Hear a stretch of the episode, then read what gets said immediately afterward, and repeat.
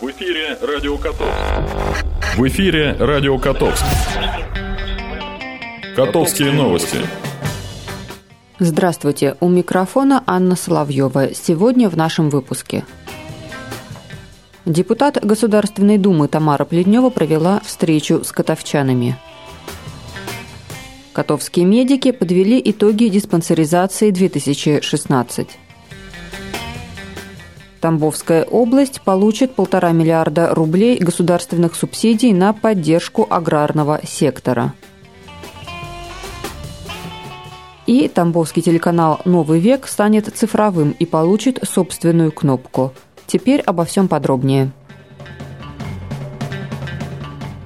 1 февраля в рамках депутатской работы в округе депутат Государственной Думы Тамара Плетнева посетила Котовск, где встретилась с населением города. Во встрече принял участие и глава города Алексей Плохотников. После отчета о своей работе во фракции КПРФ Тамара Васильевна ответила на вопросы жителей. В частности, был задан вопрос о компенсации вкладов. К сожалению, очевидно, все возможные выплаты в рамках компенсации уже сделаны. Велика вероятность, что депутаты к этой теме больше не вернутся, поделилась мнением Тамара Васильевна. Также она отметила, что пыталась внести поправки в статью о декриминализации побоев, чтобы оградить беременных и детей. Однако этого ей не удалось сделать. В эпицентре беседы о ситуации в Котовске оказались несколько тем. В частности, Тамара Плетнева положительно высказалась о качестве продуктов из Котовска. Далее участники встречи обсудили установку памятника писателю Виктору Герасину. Глава Котовска Алексей Плохотников доложил, что эскиз памятника готов и ведется поиск места для его размещения. Кроме того, город назовет именем земляка одно из муниципальных учреждений и улицу. Вместе с тем, подчеркнул Алексей Плохотников, речи о переименовании улиц с названиями советского периода нет. Память должна хранить события разного периода, отражающие разные вехи в истории города. Именно поэтому на обсуждение общественности и коммунистов в частности будет вынесен и проект ремонта памятника большевикам. Предполагается также, что территория возле памятника будет благоустроена. Болезненной оказалась тема проводного радио, которую подняла жительница города Ольга Иконникова. Являясь инвалидом по зрению, наиболее доступным для себя средством массовой информации, она считает проводное радио, в том числе и наши новостные выпуски. Между тем, затраты на обслуживание сетей проводного радио растут вместе с сокращением количества абонентов. Но далеко не все имеют возможность использовать более современные технологии для доступа к информации. Вероятно, эта проблема не найдет решения в ближайшее время. Дополнительно следует отметить, что встреча с депутатом Государственной Думы прошла под знаком обсуждения общих тем, которые важны и интересны всем россиянам, а не только жителям нашего города, без деления на политические взгляды и территории. 2016 год завершен. Вместе с итогами работы в области профилактики серьезных заболеваний подведены итоги диспансеризации. Главная цель медицинского обследования – это выявление заболеваний на ранней стадии развития путем углубленного обследования. В отделении медицинской профилактики побывала и Юлия Андреева. Первое место у котовчан по-прежнему занимает сердечно-сосудистые заболевания, встречающиеся у 70% населения. На втором месте стоят заболевания эндокринной системы, в ряду которых одним из самых распространенных является сахарный диабет, а также заболевания щитовидной железы. К основной группе риска относятся люди, употребляющие алкоголь, а также курильщики и люди с малой физической активностью. Говорит Сергей Емельянов, заведующий отделением медицинской профилактики Котовской поликлиники. Сердечно-сосудистые заболевания от 2 до 3% ассоциированы с курением.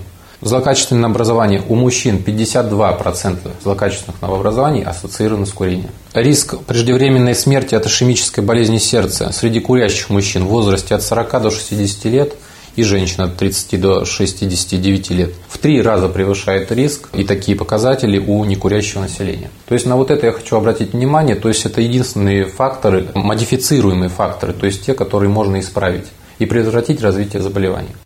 Это не запугивание, это суровая реальность. Диспансеризация населения проходила, как обычно, в два этапа. Обследования на первом позволили понять общую картину заболеваний. При выявлении хронических заболеваний пациент был направлен на второй этап диспансеризации, где больным давались консультации узких специалистов. В 2016 году у нас э, проведена диспансеризация в полном объеме по, по планам.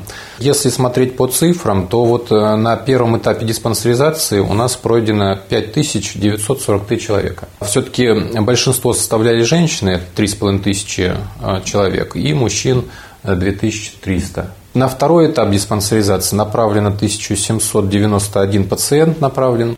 А еще к факторам риска Сергей Емельянов относит низкую физическую активность, нерациональное питание и вредные привычки. По результатам проведенных обследований все жители были разделены на три группы здоровья. К первой группе здоровья были отнесены пациенты, страдающие заболеваниями, угрожающими их жизни. Во вторую вошли люди с высоким риском возникновения сердечно-сосудистых заболеваний. В третью группу – наиболее здоровые. У ряда обратившихся были выявлены язва желудка, заболевания органов дыхания и глаз. Выявлены в ходе диспансеризации патологические отклонения. Наиболее ярко это характеризует превышение массы тела у людей. Это ожирение, то есть крайнюю степень, если скажу, это 235 пациентов. Нарушение артериального давления, то есть повышение артериального давления, впервые выявлено больше 500 пациентов. Повышенный уровень холестерина крови 406. Патологические изменения при проведении маммографии молочных желез выявлено в 231 случае. Повышенное внутриглазное давление 46 случаев. Также выявлено много факторов риска, предрасполагающих к развитию заболеваний. Для привлечения населения к мероприятию в средствах массовой информации появлялись статьи, проводились совещания с работодателями. Информация о диспансеризации, порядках ее проведения размещалась на информационных стендах. Следует отметить, что диспансеризация будет продолжена и в текущем году. На этот раз обследования должны пройти по установленному плану. Всю информацию по проведению диспансеризации 2017 можно будет узнать в регистратуре поликлиники. Правительство Российской Федерации распределило субсидии между регионами на софинансирование расходных обязательств субъектов России, связанных с возмещением части процентной ставки по инвестиционным кредитам в агропромышленном комплексе. Тамбовская область получит на эти цели 1 миллиард 484 миллиона рублей. В рамках софинансирования из регионального бюджета планируется выделить более 326 миллионов рублей. Они будут направлены для возмещения части процентной ставки по инвестиционным кредитам в области растениеводства, животноводства, молочного и мясного скотоводства и других направлений агропромышленного комплекса Тамбовщины. Необходимо отметить, что Минсельхоз ведет контроль эффективности использования субсидий, исходя из степени достижения показателей результативности. Поэтому основная задача, которую ставит руководство региона, это максимальная эффективность каждого рубля государственной поддержки. Дополнительным направлением в субсидировании сельского хозяйства стало и субсидирование мероприятий Федеральной программы развития мелиорации земель сельскохозяйственного назначения России на 2014-2020 годы. Так, в 2017 году Тамбовская область получит более 62 миллионов рублей. Эти средства будут направлены тамбовским сельскохозяйственным товаропроизводителям на орошение почвы. В рамках софинансирования на эти цели из областного бюджета планируется выделить порядка 7 миллионов рублей. Тамбовский телеканал «Новый век» получил право выходить в эфир в более высоком цифровом качестве. Телекомпания получит собственную кнопку 21-ю. Это значит, что при настройке телевизора региональный канал будет идти сразу после 20 федеральных каналов, входящих в цифровые мультиплексы. «Новый век» вошел в перечень обязательных общедоступных каналов Центрального федерального округа, выиграв конкурс Федеральной конкурсной комиссии по телерадиовещанию. По одному такому каналу появится в каждом российском регионе. Сейчас сформирован пакет, в который входит 20 каналов, которые кабельные операторы обязаны распространять бесплатно. Региональные каналы ранее в него не входили. Федеральный закон номер 280, принятый в 2016 году, дал такую возможность и региональным телевизионщикам.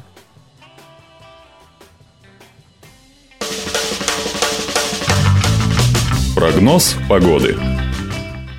Сегодня в Котовске малооблачно. Температура воздуха минус 8 градусов. Ветер северо-западный 6-11 метров в секунду. Атмосферное давление 754 миллиметра ртутного столба. Влажность воздуха 72%. Завтра в нашем городе также малооблачно с прояснениями. Температура воздуха минус 12-18 градусов. Ветер северо-западный 1-2 метра в секунду. Атмосферное давление 758 миллиметров ртутного столба. Влажность воздуха 71%. На этом наша программа подошла к концу. Над выпуском работали Анна Соловьева и Юлия Андреева. До встречи. В эфире «Радио Котовск». В эфире «Радио Котовск».